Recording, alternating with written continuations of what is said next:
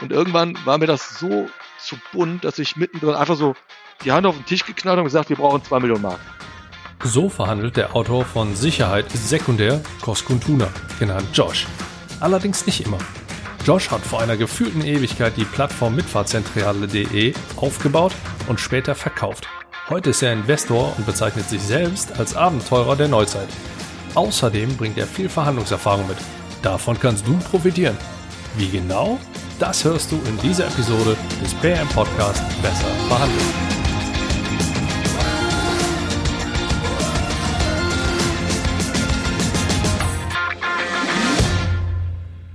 Hi, du hörst den PM Podcast, der gleichzeitig ausdrückt, was du bald kannst, nämlich besser verhandeln. Mein Name ist Andreas Schrader und ich helfe dir und vielen anderen Menschen dabei, bessere Verhandlungsergebnisse zu erzielen. Wenn du, egal ob online oder offline, in Zukunft souveräner verhandeln, bessere Konditionen rausholen oder einfach die Angst vor komplizierten Verhandlungen in den Griff bekommen magst, dann hör hier nicht nur zu, sondern schreib mit und setz dir Ziele.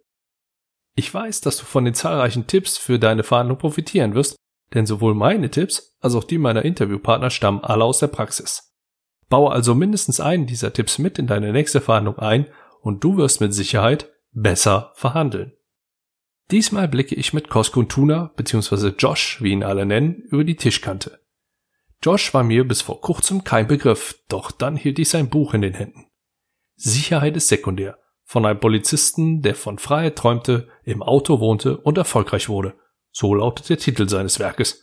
Und er fesselte mich so sehr damit, dass ich ihn hier vor Mikro haben wollte. Böse Zungen behaupten, dass das ausschließlich daran liegt, dass er indirekt Werbung für mich macht. Naja, zumindest für einen Teil meiner Dienstleistung. Denn er schreibt, wappne dich dafür und lerne, bessere Preise zu verhandeln. Dem ist jedoch nicht so, denn Josh hat eine ganze Menge spannender und vor allem lehrreicher Stories parat, aus denen auch du einiges für deine Verhandlung mitnehmen kannst. Vielleicht hast du ja schon mal was von Mitfahrzentrale.de, Native Advertising oder gar der Gerät gehört. Allein die drei, nennen wir sie mal Begriffe, spielen entscheidende Rollen in Joshs Leben. Wir sprechen zudem über Vorurteile, über interkulturelle Verhandlungen und über Verhandlungen aus Sicht eines Investors bzw. Business Angels. Denn als solcher ist er auch aktiv. Zu guter Letzt gibt's auch noch für drei unter euch etwas zu gewinnen. Wie du einer von den drei glücklichen Gewinnern werden kannst, hörst du, Überraschung, Überraschung, jedoch erst später. Logisch, oder? Ich wünsche dir jetzt jedenfalls genauso viel Spaß beim Blick über die Tischkante mit Josh Tuner, wie ich ihn hatte. Okay, Josh, dann heiße ich dich hier herzlich willkommen. Vorgestellt habe ich dich jetzt schon mal grob und da möchte ich dich, lieben Zuhörer, auch nicht weiterhin jetzt auf die Folter spannen. Und dann fangen wir auch direkt mal an. Josh, dann erzähl uns doch mal fünf Dinge, die wir über dich wissen sollten. Okay, danke Andreas. Ähm, ich bin ein Abenteurer unserer heutigen Zeit oder wie man auf Deutsch sagen würde, Seriengründer. Bevor ich Gründer und Unternehmer wurde, war ich Polizist. Mein äh, Hauptbetätigungsfeld liegt in digitalen Geschäftsfeldern. Ich habe noch nie das Geld anderer verbrannt und habe schon sehr lange keine Schulden mehr. Und ich bin Jugendfußballtrainer hier im örtlichen Verein. Das wären die fünf Punkte, die ich dir jetzt mitgeben kann. Okay, ja, da, da sind schon eine, eine ganze Menge Ansatzpunkte mit dabei. Jetzt bin ich auf dich aufmerksam geworden, weil du der Buchautor von Sicherheit ist sekundär bist. Finde ich, ist ein gewagter Titel, generell ein gewagter Titel, im Moment sogar noch mal ein bisschen mehr mit, mit Würze verknüpft. Und ich muss ganz ehrlich sagen, dieses Buch habe ich wirklich verschlungen. Das ist wirklich sehr, sehr spannend. Du gehst da auf, auf verdammt viele Geschichten ein. Und aufgrund deines Erfahrungsschatzes haben wir da auch die Möglichkeit, über, über viel, äh, sag mal, oder auch sehr, sehr viel von dir zu lernen mit Hinblick auf deine Verhandlungssituation. Du hattest gesagt, du bist ehemaliger Polizist.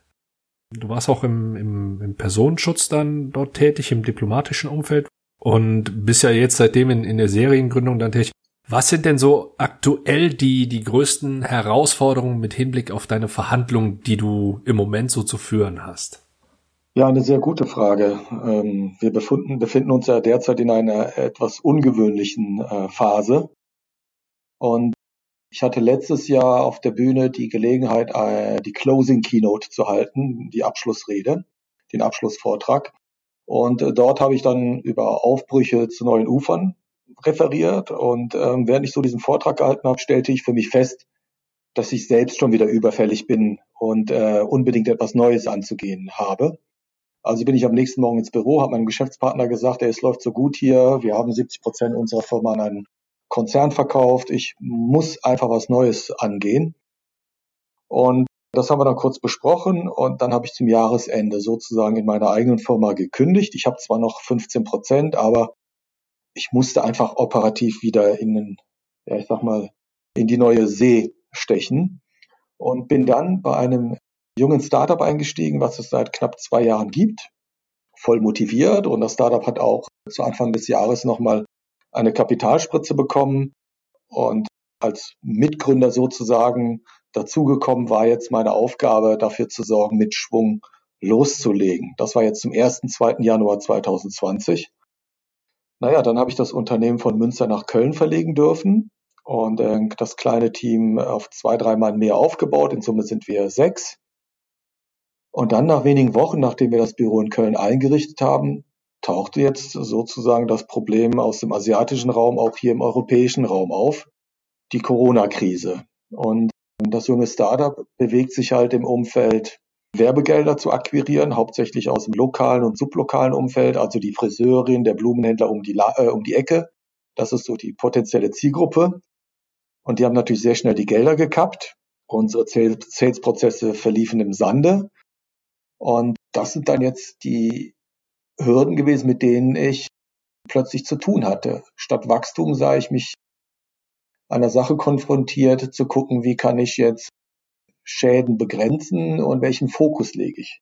Nicht nur im Sinne von, wie verhandle ich jetzt mit meinem Team darüber, wie es weitergeht, sondern auch mit dem Geldgeber, dem Verlag, der im Hintergrund steckt, weil er, der Verlag weiß natürlich auch um die Situation, will aber natürlich auch gucken, was machen wir da draus. Dann natürlich auch die Verhandlung zu Hause mit meiner Familie. Das spielt ja alles irgendwo eine Rolle. Und das sind die Baustellen, mit denen ich jetzt aktuell zu tun habe. Welche davon sind die kompliziertesten für dich? Die komplizierteste äh, sind nicht der Deal mit meinem Team. Das ist relativ gut gelaufen. Wir haben schnell uns zusammengefunden, darüber gesprochen, die Probleme besprochen und erkannt, dass wir die Kosten reduzieren müssen, soweit es geht, dass wir auch Kurzarbeitergeld beantragen müssen. Das ist alles in Angriff genommen. Haken dahinter. Die Schwierigkeit zu Hause, natürlich macht sich meine Frau dann auch Sorgen, unabhängig davon, dass es mir jetzt finanziell gut geht seit den letzten Jahren äh, durch erfolgreiche Unternehmungen, ist es doch immer wieder so, dass man über solche Situationen redet, als äh, würde die Existenz davon abhängen. Das ist auch gut so. Aber auch da konnte ich zu Hause in der Familie auch meine Frau beruhigen, dass ich mich um alles kümmere, wie ich es vor allen Dingen in den Anfangsjahren meiner Unternehmer, äh, Unternehmen, Unternehmerlebens gelernt habe, wo es so schwer war, dass ich das auch gemeistert kriege. Die beiden schwierigen Felder sind eher die, mhm. wie kann ich meinem Geldgeber glaubhaft machen, dass wir in dieser schwierigen Situation einen Weg herausfinden und wie schaffe ich es, nicht nur meinem Geldgeber gegenüber, sondern auch meine Zielgruppe gegenüber trotzdem noch auf Fahrt zu bleiben und sie abzuholen und ihnen äh, ein Geschäftsmodell zu ermöglichen. Das sind so die beiden wichtigsten Felder, auf denen ich mich zu bewegen habe. Wenn du von Geldgebern sprichst, wen müssen wir uns dann da in etwa vorstellen? Ich hatte zuletzt jemanden im Interview, der mich eines Besseren belehrt hatte, weil ich von, von den klassischen Investoren oder Business Angels dann ausgegangen bin, die ich eher als die, die wohlhabenden äh, oder teilweise auch Unternehmenslenker seit, äh, seit Jahren eher so in die Richtung Silberrücken ja. dann identifiziert habe der mich dann eines Besseren belehrten und meinte, nee, nee, da sind auch durchaus ähm, Junge dabei oder sag mal Jungs dabei, die irgendwo Mitte, Ende 30 sind, die die erfolgreichen Start-up gegründet haben, irgendwie äh, oft aus dem Tech-Bereich und das dann entsprechend gut verkauft haben und dann jetzt halt so ein bisschen ja, ja ich nenne es jetzt mal salopp Spielgeld haben und das dann irgendwo sinnvoll investieren wollen. Wie sieht das denn bei euch aus? Die Investoren, von denen du jetzt geredet hast, so einer bin ich selbst zum Beispiel. Ich habe letztes Jahr zum Ende äh, vierten Quartal noch eine Beteiligung gemacht und jetzt im äh, zweiten Quartal diesen Jahres. Allerdings äh, handelt es sich bei dem Geldgeber, von dem ich jetzt äh, rede, von, von dem Startup, was ich seit Januar übernommen habe, einem klassischen ähm, großen Verlag, Tageszeitungsverlag, fast 300 Jahre alt, zu denen ich ein sehr, sehr gutes Verhältnis habe und mich auch über dieses Engagement gefreut habe. Die sind darin beteiligt und es ist halt ein Wechselspiel dadurch, dass man sich über die letzten Jahre kennengelernt hat, gibt es da natürlich ganz großes Vertrauen. Und die waren auch in einer Unternehmung bei mir beteiligt, wo sie einen sehr tollen Exit machen konnten mit mir gemeinsam. Da hat man natürlich gewisses äh, Vertrauensverhältnis und Erfolgsversprechen irgendwo aufbauen können. Trotzdem bin ich kein Erfolgsgarant.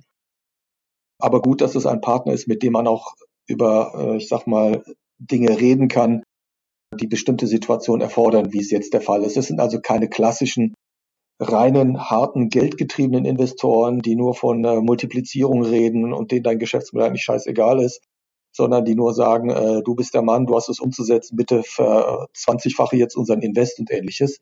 Hier geht es tatsächlich auch um die Idee. Das Geld spielt auch eine Rolle, aber es ist eine gute Kombination aus Kapital und der Geschäftsidee und natürlich den Menschen, die dahinter stehen. Das funktioniert sehr gut bis jetzt. Jetzt hattest du ja gerade durchblicken lassen, dass du selber auch Investor bist. Dann haben wir jetzt mal die Möglichkeit, deine Verhandlungsstrategie, die Verhandlungsstrategie eines Investors mal so ein bisschen zu durchleuchten. Wie gehst du denn davor? Ähm, ja, also man sollte vielleicht dazu wissen, dass ich mich mehr so in der Größenordnung eines Business Angels bewege, äh, von fünfstelligen bis kleineren sechsstelligen Bereichen. Und äh, mich interessiert primär ähm, das Team, was hinter einer Idee steht. Klar, die Idee ist auch super wichtig, aber ich habe halt äh, auch aus der eigenen Erfahrung gelernt, dass äh, eine gute Idee von einem schwachen oder nicht harmonierenden Team zerstört werden kann, wohingegen selbst eine banale Idee mit einem coolen Team, sehr kreativ und innovativen Team auch zu äh, so Hochleistungen hochgetrieben werden kann. Daher ist für mich also sozusagen der Mensch hinter einer Idee das Entscheidende. Und wenn wir uns finden. Jetzt hatte ich diesem Jahr, in diesem Jahr bereits auch schon eine weitere Beteiligung. Jetzt kurz vor April noch abgeschlossen, letztes Jahr noch im November eine andere. Da habe ich mir natürlich die Idee angeschaut, aber am Ende des Tages dann mich mit dem Team zusammengesetzt und erstmal geschaut, wie sie untereinander miteinander umgehen und wie sie dazu stehen, wenn jetzt jemand an Bord kommt, geht's, ob es ihnen nur um das Kapital geht weil ähm, auch da gibt es natürlich unterschiedliche Ausrichtungen. Es gibt Gründer, die sagen, nö, ich habe keinen Bock auf jemanden, der sich äh, auch hier und da mal einmischen will. Ich brauche nur die Kohle. Und dann gibt es welche, die sagen, ja, ein Business Angel oder ein Investor, der mir auch Beziehungen ermöglicht, aber den ich auch vielleicht anrufen kann, so als Mentor oder Coach bezeichne ich das jetzt mal. Das wäre mir auch sehr wichtig, weil das ist auch Geld wert. Und in diese Kategorie ordne ich mich halt ein. Und beim Verhandeln ist halt, wie gesagt, für mich ein entscheidender Faktor, wie ehrlich ist jemand oder wie ehrlich versucht er zu sein. Manchmal sendet man ja auch Signale, wo man ähm, auch aufgrund der eigenen Erfahrung weiß, okay, jetzt flunkert der oder jetzt mhm. übertreibt er so ein bisschen, nur um die Sache bis, äh, zum Glänzen zu bringen, aber eigentlich meint das anders. Für mich ist die Frage sehr wichtig, wie authentisch ist jemand. Ich kann über mhm. alles reden und ich möchte auch immer über alles reden. Mir sind Menschen viel wichtig, äh, sehr wichtig, die lösungsorientiert sind. Und das ist eine, eine, wie soll ich sagen, meiner Meinung nach ein persönliches Kriterium, ein guter Verhandler zu sein. Klar, wo gehobelt wird, fallen Späne. Das sind so schöne Sätze, die man immer wieder sagt. Oder dass man auch flunkern darf, wenn es angebracht ist. Da kann man auch mhm. mal die fünfe Grade sein und so. Das sind so Dinge, die man immer wieder gehört hat und auch heute noch teilweise hört. Ich persönlich habe die Erfahrung gemacht, ich bin auch Risiken eingegangen, wo ich ganz offen und ehrlich gesagt habe, wo ich mich derzeit befinde, in welche Situation. Und das hat oftmals tatsächlich auch zu einem Deal geführt oder zu einem Abschluss. Zum, zum Wunder des einen oder anderen Partners, mit dem ich dann da saß, weil man da quasi auch die Hose untergelassen hat. Aber das rechnen einem auch die Gesprächspartner sehr hoch an, weil sie dann wissen, wer mir gegenüber offen steht, dem äh, kann ich auch so gegenüber auftreten. Und da weiß ich, dass er mir auch, wenn es mal Schwierigkeiten gibt, ja, mit mir da vernünftig umgehen wird. Und das ist halt bei Gründern auch ein sehr wichtiger Punkt für mich, dass ich weiß, äh, wie, wie ehrlich ist jemand im Umgang mit mir äh, im Verhandeln. Kann ich mich drauf mhm. verlassen, was er sagt. Zielst du bei deinen Investments auf spezielle Branchen ab?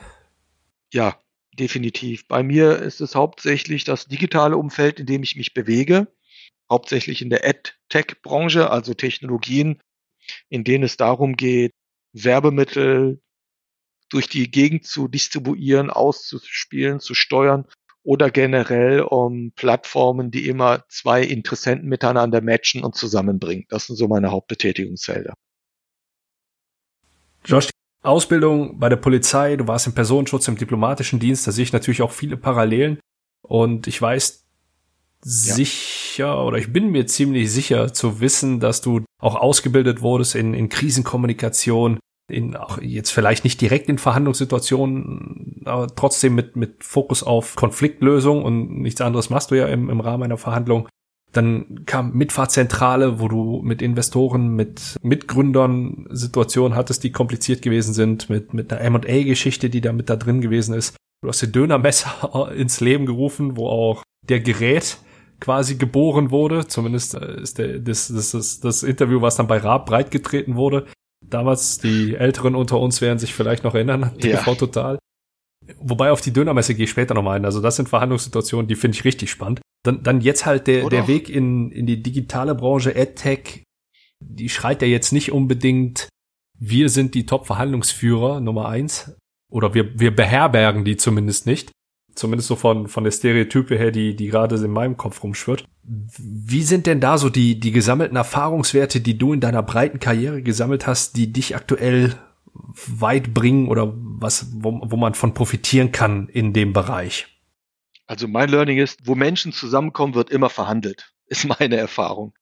Und dem ist nicht so, wie du es gerade geschildert hast. Tatsächlich ist auch in der AdTech-Branche eine ganze Menge, wo es echt um Kommastellen gehen kann, weil da große Voluminas an Werbespendings über den Äther gehen. Also wir haben äh, mein letztes Unternehmen, da ging es darum, äh, Verlagen Erlöse zu generieren. Und Verlage haben es heute mit ihren Medien, egal ob Tageszeitung oder Fachpublikationen, digital oder print, die haben es halt schwer heutzutage Gelder zu generieren. Und da wird auch verhandelt. Wie viel Prozent drückt man ab? Wann gibt es Staffelsituationen? Dann ändern sich dauernd die Ansprechpartner in den Unternehmen. Dann kann man sich nicht mehr auf das letztbesprochene berufen, auch wenn es einen Vertrag gibt, weil dann jetzt neuer da ist, der will das Ganze wieder neu aufziehen. Und immer wieder hat man damit zu tun, wenn man mit Hunderten von Verlagen äh, gemeinsam Geschäfte macht, alle paar Tage immer wieder einen neuen Ansprechpartner, mit dem man die Dinge neu verhandelt. Und auf der anderen Seite hast du natürlich diejenigen, die buchen. Da hast du die ganz großen Mediaagenturen, die im Jahr, übers Jahr gesehen mit siebenstelligen Budgets kommen und dann dementsprechend natürlich auch Forderungen und Bedingungen stellen.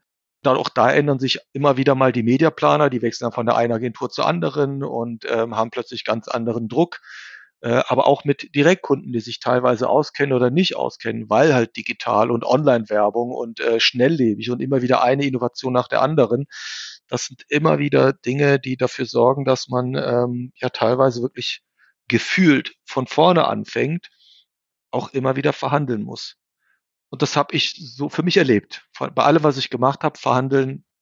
Ich, ich weiß jetzt nicht, ob wir von Verhandeln immer nur um, ja, am Ende geht's irgendwie immer auch um Geld keine Frage. Aber selbst wenn ich mit einem Mitarbeiter rede, ist es Verhandeln. Wenn ich Werbung verkaufe, ist es Verhandeln oder selber kaufe. Ich glaube, da kommt man nicht dran vorbei. Man hat immer damit zu tun. Mein kleiner Sohn, der dauernd von mir äh, was will, der verhandelt auch. Daher, ähm, immer wenn zwei zusammenkommen, hat man zu verhandeln. Es liegt in der Natur der Sache anscheinend. Ja, da werde ich dir bei, beim besten Willen nicht widersprechen. Gut. Mm, ja, das, das, das passt. Also haben wir mit dem Vorurteil schon mal so ein bisschen aufgeräumt. Bleib, bleiben wir mal gerade bei, bei den Vorurteilen. Ich erlebe es häufig, dass mir Leute sagen, ja gut, du, du warst jetzt selber lange in der Türkei oder wenn, wenn jetzt angefangen wird zu verhandeln, kommt oftmals im, im deutschsprachigen Raum bei eher den, ich nenne sie jetzt mal Traditionalisten, so eine Aussage schon mal vor wie, ja, wir sind jetzt hier nicht auf dem Bazar oder auf dem türkischen Bazar oder so jetzt, jetzt hast du die Dönermesse mit ins, äh, damals ins Leben mhm. gerufen, wo du auch, äh, ich schätze mal, 9, 95 Prozent, 90 Prozent oder höher wahrscheinlich mit, ähm, mit, äh, mit, mit zumindest türkisch-stammigen Menschen zu tun hattest. Wie, wie, wie liefen denn da die Verhandlungen ab? Also nicht meine Welt. Also da bin ich eher sehr deutsch geprägt klar, strukturiert, schnellstmöglich zum Ergebnis kommen. Im türkischen Umfeld, ja, also mein Background ist türkisch. Ich bin bikulturell aufgewachsen, aber ich habe mich nie für eine der beiden Seiten entsch entschieden, habe aber für mich festgestellt, dass bestimmte Methodiken und kulturelle bedingte Eigenschaften mir mehr liegen. Das sind mehr so die deutschen Tugenden und äh, ich bin im Verhandeln mehr so der Deutsche. Und im türkischen Umfeld, vor allen Dingen dieser Dönerbranche, das war echt teilweise unangenehm, zäh, langatmig, da wird viel geredet und du musst ganz genau hinhören, ob es irgendwelche Signale gibt, die jetzt irgendwas, ich sag mal, ja, Absolutes bedeuten, wo man sagen kann, okay, darauf kann man sich jetzt verlassen oder ist es nur Geschwafel, ohne es jetzt böse zu meinen, das ist meine persönliche Erfahrung. Das ist wirklich sehr anstrengend und dieses ewige Hin- und Hergezerre ist auch nicht mein Fall. Ich mag es dann doch eher klipp und klare Ansagen zu machen, dann erwarte ich das von meinem Gegenüber auch und dann kann man das ein bisschen noch hin und her spielen, dann sollte es auch dabei bleiben, was man gemacht hat. Und wenn man eine Sache verhandelt hat, dann sollte die auch wirklich besiegelt werden in dem Moment. Und ich habe in dem Umfeld der Dönerbranche auch erlebt und äh, ja, eben erleben müssen, dass mitten in einem Prozess dann auch nach einer, nach einer Verhandlung, wo man dann in die Umsetzung gegangen ist, auch die Spielregeln dann missachtet wurden oder geändert wurden. Das macht es natürlich sehr schwer. Da stellt man dann fest, dass man in bestimmten Kulturkreisen durchweg im Verhandlungsprozess ist, selbst wenn man glaubt, per Handschlag einen Deal geclosed zu haben. Ja gut, da, ist, da ist keine Augenhöhe dann gegeben auch, ne? Wenn du sagst, da, da werden dann sich nicht an Abmachung gehalten. Wobei dann auch die, die Wertigkeit dann einfach von diesem vermeintlich oder wie, wir und was wir unter Deal verstehen, äh, ist dann da noch lange kein ja, Deal. Ja, also jede neue Situation kann dafür sorgen, dass sich die zuvorige Absprache der neuen anzupassen hat und dann auch ziemlich einseitig. Also das kann vorkommen, dass dann jemand anders plötzlich das Sagen hat in dem Unternehmen, mit dem man was besprochen hat und dann äh, aber auch sofort, zack, wie soll ich sagen, mit neuen Maßstäben dann oder Absprachen, also nur nicht mal abgesprochen, dann irgendwie etwas umsetzt. Wohingegen ich äh, in meiner Werbebranche, dann hieß es, okay, wir müssen dann, dann terminieren, dann sollten wir neue Konditionen verhandeln. Bei der einen Sache bis zu neuen Konditionen plötzlich einfach ausgesetzt und muss damit zurechtkommen. Ich hatte zum Beispiel erlebt, da kann ich offen drüber reden, in der Dönerbranche wurden plötzlich Rechnungen von mir nicht mehr bezahlt. Und dann ähm, auch keine Reaktion. Dann habe ich äh, hartnäckig nachgegriffen und gefragt, wie sieht die Situation jetzt aus? Und außerdem steht die nächste Planung an. Dann hieß es ganz einfach, ja, wir haben uns überlegt, das nicht mehr mit dir zu machen. Okay. Also mhm. Vereinbarung hin oder her, gekloster Deal hin oder her. Also dann ist man plötzlich vor neuen vollendeten Tatsachen gestellt. Und das ist in manchen Kulturkreisen anscheinend dann, damit muss man leben und sich darauf einstellen. Damit komme ich nicht so recht, zurecht. okay, gut. Dann, dann haben wir zumindest schon mal eine, eine spannende Erfahrung oder eine von, von vielen spannenden Erfahrungen nochmal mit, mit reingenommen. Was ist denn so bei dir als, als positive Verhandlung im Hinterkopf geblieben? Ja, als wir 2013 auf die Idee kamen, eine neue Technologie zu entwickeln, unter dem Stichwort Native Advertising, gab es diese Idee so in Deutschland noch nicht. Ich will da jetzt nicht zu sehr ins technologische Detail gehen, das würde zu weit führen. Es war auf jeden Fall eine, ein neues Werbeformat, das wir kreiert haben und dann bin ich damit im ersten Quartal 2014, also wir haben ein Jahr lang entwickelt, viel Geld in die Lösung reingesteckt und wussten noch nicht mal, ob es funktionieren wird, auch weil es neu war und wie die Verlage und die Werbekunden mhm. darauf äh, reagieren, sind dann nächstes Jahr im März, April losmarschiert. Und ich habe in dem ganzen Jahr 2014 maximal 50.000 Euro Werbekampagnen generiert bekommen. In dem ganzen Jahr.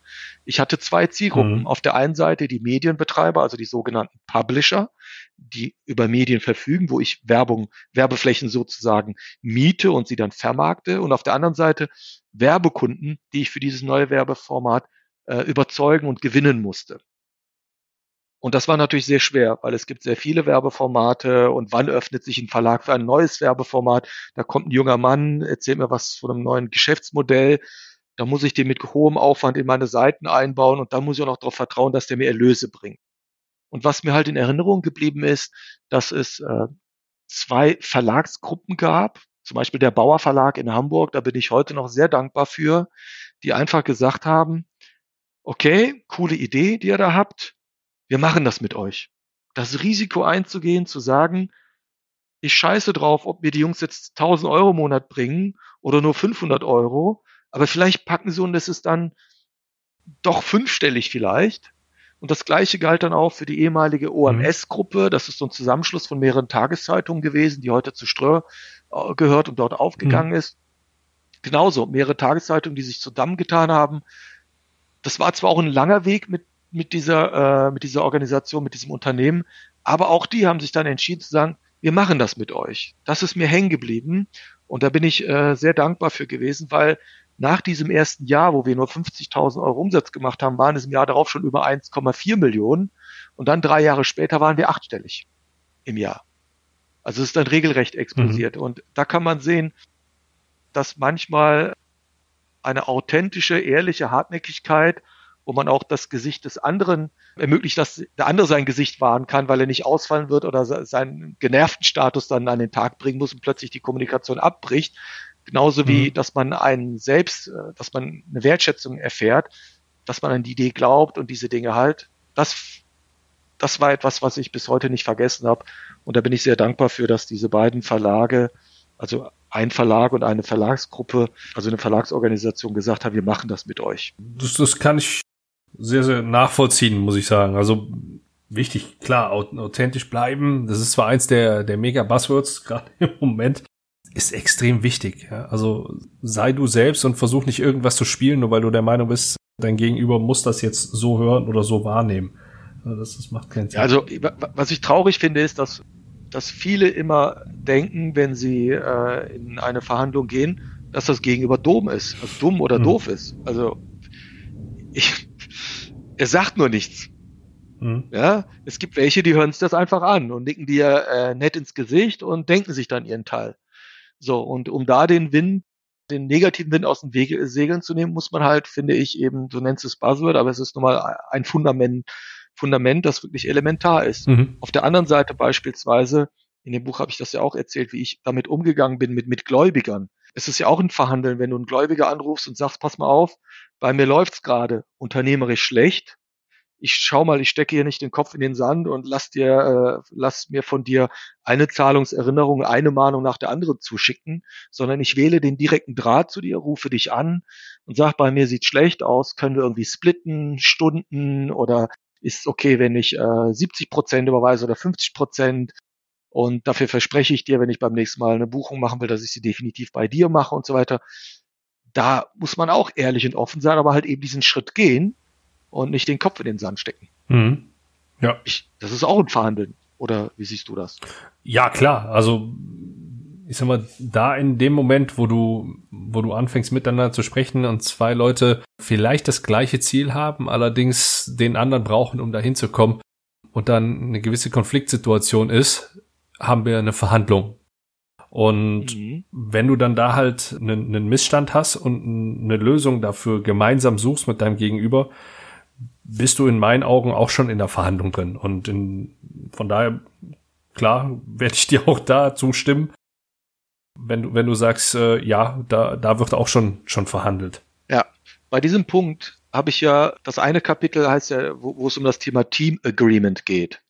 Also wie oft finden sich ähm, mindestens, also wenn man zu zweit gründen viel, also viele gründen zu zweit, aber auch zu dritt oder zu viert, auch es gibt auch fünf oder siebener Teams, aber auch die sollten immer vorher eine interne Verhandlung durchführen. Ich habe das unter dem Oberbegriff äh, Team Agreement zusammengefasst wo ich die Empfehlung ausspreche, dass man sich wirklich mal einen Tag zusammenschließt und alle möglichen potenziellen Punkte, die habe ich auch aufgelistet, durchexerziert, als hätte man schon gegründet.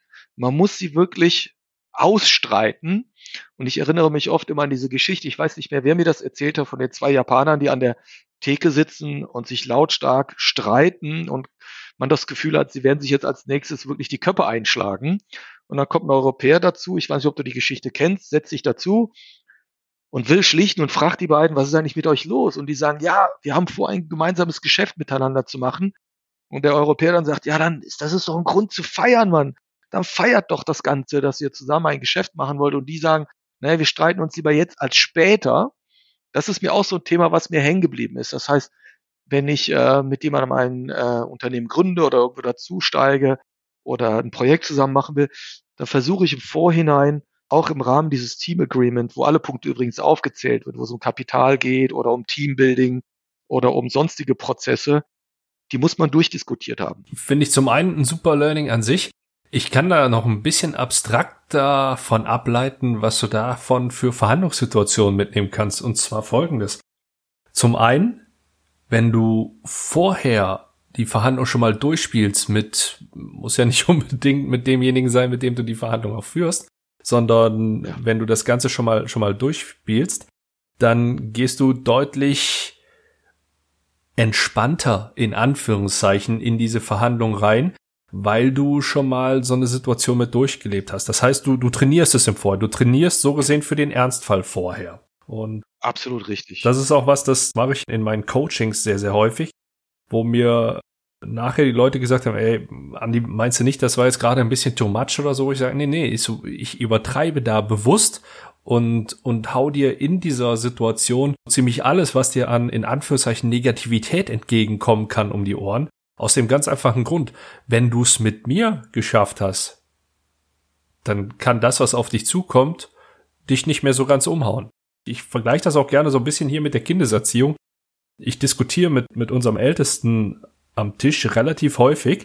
Der, der soll auch mit mir diskutieren. Das, das finde ich wichtig, denn wenn er sich mit, mit mir Pappnase hier am, am Tisch auseinandersetzen kann, dann kann den das, was den da draußen in der, in der Welt erwarten wird, nicht mehr so ganz umhauen, weil wenn der sich sagt, ach Gott, komm, den größte, den größten Volldepp, den habe ich zu Hause sitzen und so schlimm wie der kann das jetzt hier nicht werden, dann habe ich in dem Moment den Jungen draußen fürs Leben gestärkt und das ist ja das Ziel, was ich da auch irgendwo mit verfolge. Das ist halt auch was, das kannst du so schon mal mit für für deine Verhandlung übernehmen. Ein weiterer Punkt, den ich daraus noch ableite, ist, ich habe gelernt in der in der Lehre von von George Kohlrieser, der spricht von Put the Fish on the Table.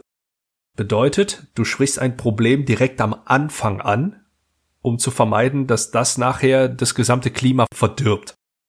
Und nichts anderes ist ja auch dann gegeben, wenn du sagst, hey, bevor ihr überhaupt gegründet habt, setzt euch erstmal hin und geht mal alle, alle schlimmen Sachen oder ich sag mal alle Worst-Case-Szenarien, die auf euch zukommen, erstmal durch. Ja, oder generell Punkte, über die ihr streiten könntet. Und streitet euch auch mal gerne, um zu sehen, was passiert mit euch als Team, wenn ihr streitet.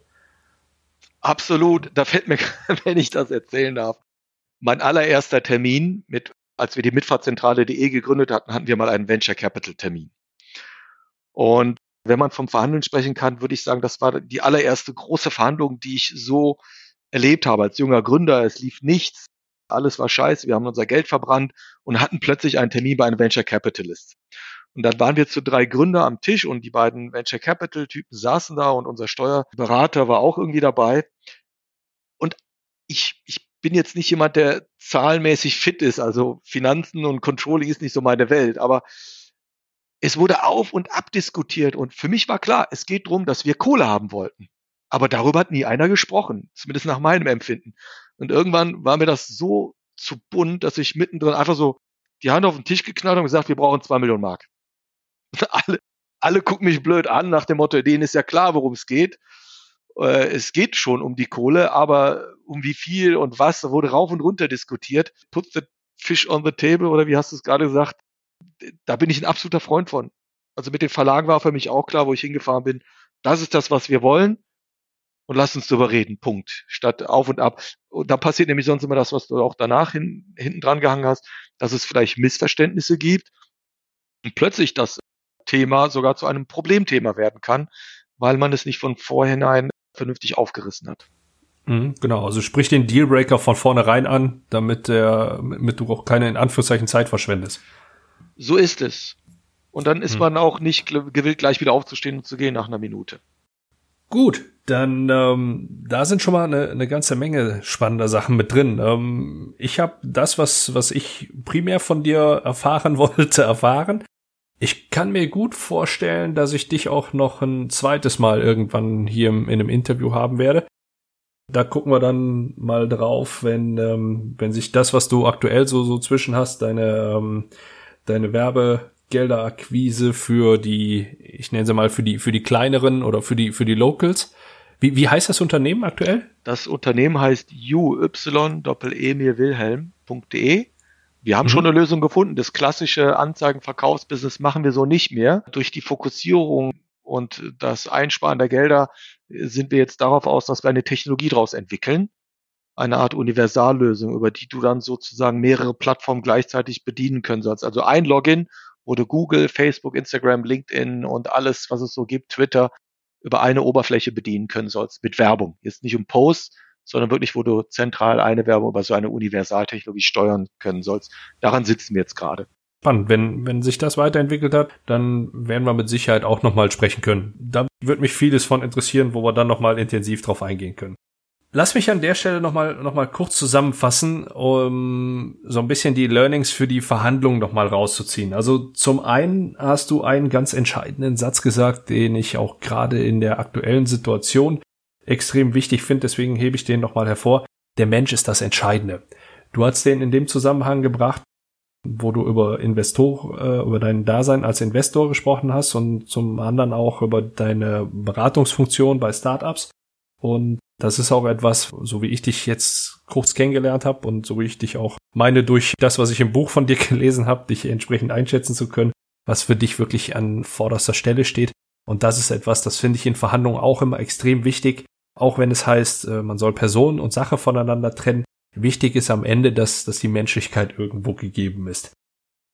Einhergehend damit sagst du auch gleichzeitig, du sollst authentisch bleiben. Ja, ich bezeichne das als Buzzword, weil Authentizität, was ein wunderbares Wort für einen Podcast ist, schon so inflationär gebraucht wird, dass es äh, Buzzword-Charakter hat. Nichtsdestotrotz ändert es nichts daran, dass es richtig ist, denn du sollst dich nicht für irgendjemanden verstellen und keine Rolle spielen, sondern einfach nur du in dieser Situation selbst sein. Ich bin bei dir, wenn du sagst, wo Menschen zusammenkommen, da wird verhandelt. Und wir haben halt festgestellt, so wie du es auch mal preisgegeben hast, dir ist eine, eine Klarheit in der Kommunikation und eine Struktur in deinen Gesprächen und daraus leite ich mal ab, auch in deinen Verhandlungen, extrem wichtig. Wir hatten es bei dem Beispiel mit der Dönermesse, dass dieses ewige Hin und Her und sich dann auch an Sachen nicht halten und nochmal was Neues aufmachen, dir, ist dir irgendwo ein Dorn im Auge. Und von daher ist eine klare Struktur und Klarheit in der Kommunikation extrem wichtig. Und das ist auch was, was jeder für seine Verhandlung mitnehmen kann. Denn wenn du mit einer Struktur in deine Verhandlung reingehst, hast du ein Grundgerüst, an dem du dich langhangeln kannst und damit wirst du fast immer besser fahren, als wenn du einfach nur auf gut Glück in, in eine solche Situation reingehst. Ja. Last but not least, Zuverlässigkeit und Ehrlichkeit ich widerspreche dir, wenn du sagst, ja, man, man kann auch mal fünfe gerade sein lassen. Wenn wir über eine, wenn wir über Grauzonen sprechen, dann, dann ja. Ich bin Verfechter von dem Satz, dass alles, was du sagst, muss wahr sein, aber nicht alles, was wahr ist, muss auch gesagt werden. Da kann man jetzt gerne diskutieren, habe ich auch schon häufiger getan, weil man mir gesagt hat, wenn du Sachen, die wahr sind, nicht mit ausdrückst, ist es auch gleichzeitig eine Lüge wie gesagt, da, da ist für mich dann die Grauzone, die man gerne sprechen darf. Nichtsdestotrotz bleibe ich dabei, dass wenn du etwas sagst, dass das wahr sein muss. Das ist das, was, was ich daraus ableite. Und Absolut. Also, als ich das erwähnt habe mit fünf Grad lassen, meinte ich nur, was so im allgemeinen Volksmund immer wieder mal kolportiert und gesagt wird. Davon bin ich auch kein Freund. Definitiv mhm. nicht. Ja. Weil alles lässt sich irgendwo nachprüfen und irgendwann landet es auch tatsächlich auf dem Tisch und es gibt nichts Schlimmeres, als wenn du dann da gegenüber sitzt und hast alle Hosen runter machen müssen, hm. ohne dass du selber gemacht hast, sondern weil der andere es aufgedeckt hat. Das ist schlimm. Ja. Und da kommen wir auch gleichzeitig zu dem, ich sag mal, finalen Learning jetzt. Du hattest ganz nebenbei erwähnt, dass es extrem wichtig ist, auch dein Gegenüber sein Gesicht wahren zu lassen. Unbedingt. Und das ist etwas, ungeachtet des Kulturkreises, also ich weiß, im asiatischen Raum hat das nochmal einen deutlich höheren Stellenwert, als es hier zumindest meines Wissens nach im, im deutschsprachigen Raum so ist. Nur nichtsdestotrotz, wenn du, selbst wenn es offensichtlich ist, dass dein Gegenüber dich belügt, dann biete ihm die Möglichkeit, sein, sein Gesicht zu wahren und stelle ihn nicht als Lügner dar, sondern das kann man deutlich auch eleganter dann, dann verpacken und dann an der Stelle die Reißleine ziehen und die Verhandlungen entsprechend abbrechen, beziehungsweise die Geschäftsbeziehung vielleicht sogar unterbrechen oder ganz kappen, das muss dann jeder für sich selber herausfinden, wie er das machen, weitermachen möchte. Nur nichtsdestotrotz ähm, Gesicht wahren, sowohl sein eigenes und auch da dann entsprechend alles da, daran setzen, dass man sein eigenes Gesicht wahren kann, als auch dem Gegenüber die Möglichkeit geben, sein Gesicht zu wahren, ist etwas, was auch nochmal extrem wichtig ist und das finde ich auch nochmal gut, dass wir das hier angesprochen hatten. Deswegen habe ich das mit in die Zusammenfassung reingepackt. Ja. Gut. Josh, wir kommen zum standardisierten Teil meines Interviews. Mhm. Zum Ende hin kommen immer noch mal sieben Fragen auf dich zu. Ich nenne das äh, mittlerweile den Deep Dive. Das sieht so aus, dass ich eine kurze Antwort von dir haben möchte und trotzdem eine kleine Erklärung brauche. Wenn du zu sehr ins Reden abdriften solltest, wozu wir ja, wie jeder mitbekommen hat, beide gerade neigen, werde ich da, werde ich da einen entsprechenden Cut setzen und, und dich da kurz unterbrechen, aber da bin ich auch verhandlungsbereit. Okay. was das betrifft. Gut, also starten wir mit der ersten Frage. Josh, worauf bist du stolz? Ich bin darauf stolz, dass ich nach all den großen Niederlagen, die ich erlebt habe, nie aufgegeben habe und mich immer wieder hochkämpfen konnte und dass für mich ja die einzelnen Scheiterstationen mehr oder weniger Schritte nach vorne waren und dass ich das durchgehalten habe bis heute. Hm? Okay. Auf was kannst du am besten verzichten? Auf überflüssigen Luxus. Ich mag es gern bodenständig unterwegs zu sein. Ich muss jetzt keinen Porsche fahren, sondern äh, ich fahre eine ganz einfache C-Klasse und ich bin damit happy, weil für mich äh, ist nicht wichtig zu zeigen, was man hat, sondern äh, was man kann. Mhm. Und wer oder was inspiriert dich? In erster Linie, seitdem ich Kinder habe, meine Kinder, weil sie wirklich unbedarft und unbelastet die Dinge angehen und ich dadurch wieder nochmal mich zurückbesinnen kann, auf was äh, den Menschen eigentlich ausmacht, das immer wieder ausprobieren, auch vor allen Dingen verhandeln, wie, wie oft sie die Dinge wiederholen, um dann zu ihrem Ziel zu gelangen. Und daher nehme ich meine Inspiration sehr oft von meinen Kindern mit. Mhm. Okay. Und wie bildest du dich weiter? Ich bilde mich in dem weiter, dass ich lese gerne und auch viel, aber unabhängig davon treffe ich mich sehr oft mit jungen Gründern, die äh, natürlich immer jung und motiviert und teilweise auch sehr übermotiviert an Dinge herangehen und diese Dynamik mitbringen, das ähm, holt mich auch immer wieder zurück und zeigt mir, dass man nie aufhören muss, äh, also abzustumpfen, dass man nie abstumpfen darf. Und da hole ich mir auch sehr viel Know-how und Wissen, was es so Neues gibt im Markt und natürlich halt durch eigenes Ausprobieren von allem, was mich interessiert. Ich halte mich da nie lange zurück und muss immer sofort alles an, äh, anfassen und ausprobieren. okay. Und was würdest du dir selbst zu Beginn deiner Karriere raten? Ja, zu Beginn meiner Karriere dachte ich, äh, wenn die Excel am Ende sagt, du verdienst so und so viel, dass es dann automatisch so wird, dass dem nicht so ist und das Geld wirklich zwischen den Fingern verrinnen kann, sehr schnell sogar. Also ich würde mir raten, äh, sparsamer zu sein beim äh, Ausgeben von oder Investieren von Geld, die Sache noch zweimal, dreimal vielleicht zu hinterfragen und auch mal zu insistieren und um Rabatte nachzufragen. Das würde ich mir raten, weil damit hätte ich vielleicht die eine oder andere Liquidität noch länger strecken können. Hm. Da habe ich jetzt eine schöne Überleitung zur nächsten Frage, wenn du sagst nach Rabatten fragen. Wie lautet denn dein Verhandlungstipp für unsere Zuhörer? Ich glaube, das ist etwas, was man sich antrainieren muss. Immer wieder verschmitzt, dementsprechend auch authentisch und ehrlich eben, aber verschmitzt doch noch nach einem Rabatt zu fragen oder nach einem preislichen Entgegenkommen. Nicht auf eine, ähm, ich sage jetzt mal, weil man selbst äh, vielleicht, äh, also man darf nie von sich ausgehen. Man darf nie dafür sorgen, dass das Gegenüber angewidert wird durch die Art und Weise, wie man äh, vielleicht einen Rabatt haben möchte. Ähm, ich finde, da muss man sich eine Technik aneignen, dass man das äh, super nett hinbekommt. Und das ist etwas, man sich irgendwie antrainieren muss. Das wäre so mein Tipp, dass man eine Strategie entwickelt, wie kann ich um äh, na, eine vergünstigte Form des Einkaufs fragen. Das, das geht. Wer da Fragen hat, gerne melden. Gut, hm, letzte Frage. Womit wirst du in diesem Jahr aufhören? Womit werde ich in diesem Jahr aufhören? Ich habe auch damit schon begonnen. Ich habe den Zucker in meinem Kaffee morgens weggelassen und ich hoffe, dass ich das bis Jahresende durchhalte. Okay, ja, da wünsche ich dir viel Erfolg. Gut, dann hätten wir das auch soweit geklärt. Dann sage ich an der Stelle schon mal Danke für, für die Offenheit und auch für das Interview. Bevor wir jetzt ganz zum Ende kommen, haben wir noch ein kleines Goodie für die Zuhörer. Und zwar konnte ich bei dir rausverhandeln, dass wir drei von deinen Büchern mit in die Verlosung geben können. Das heißt, wer uns kurz anschreibt und uns mitteilt, weshalb er denn Sicherheit ist sekundär von einem Polizisten, der von Freiheit träumte, im Auto wohnte und erfolgreich wurde, äh, sein eigen nennen sollte, überzeugen kann, der gewinnt dann halt auch eins dieser Bücher. Handsigniert nehme ich an. Auf jeden Fall. Ja. Also ich schreibe auch sehr gerne eine Widmung rein. Mhm. Okay, gut. Dann äh, einfach E-Mail an mich und ich koordiniere das Ganze dann und wir sprechen das dann ab und informieren dann die, die Gewinner. Super. Gut. Ansonsten, wie schon gesagt, die letzten Worte in meinem Podcast gehören immer meinem Gast. Von daher verabschiede ich mich an dieser Stelle schon. Ich sage dir vielen Dank nochmal für die Offenheit Dir, lieber Zuhörer, vielen Dank fürs Zuhören. Ich bin mir ziemlich sicher, du kannst eine ganze Menge davon mitnehmen.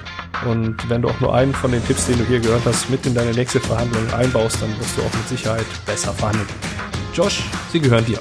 Ja, Andreas, vielen Dank für die Gelegenheit, deinen Podcast mitmachen zu dürfen. Ich wünsche allen Zuhörern ein gutes Geschick fürs Verhandeln und niemals aufgeben und aufhören mit dem Verhandeln. Das gehört zum, ja, zum Naturell eines Menschen. Dankeschön.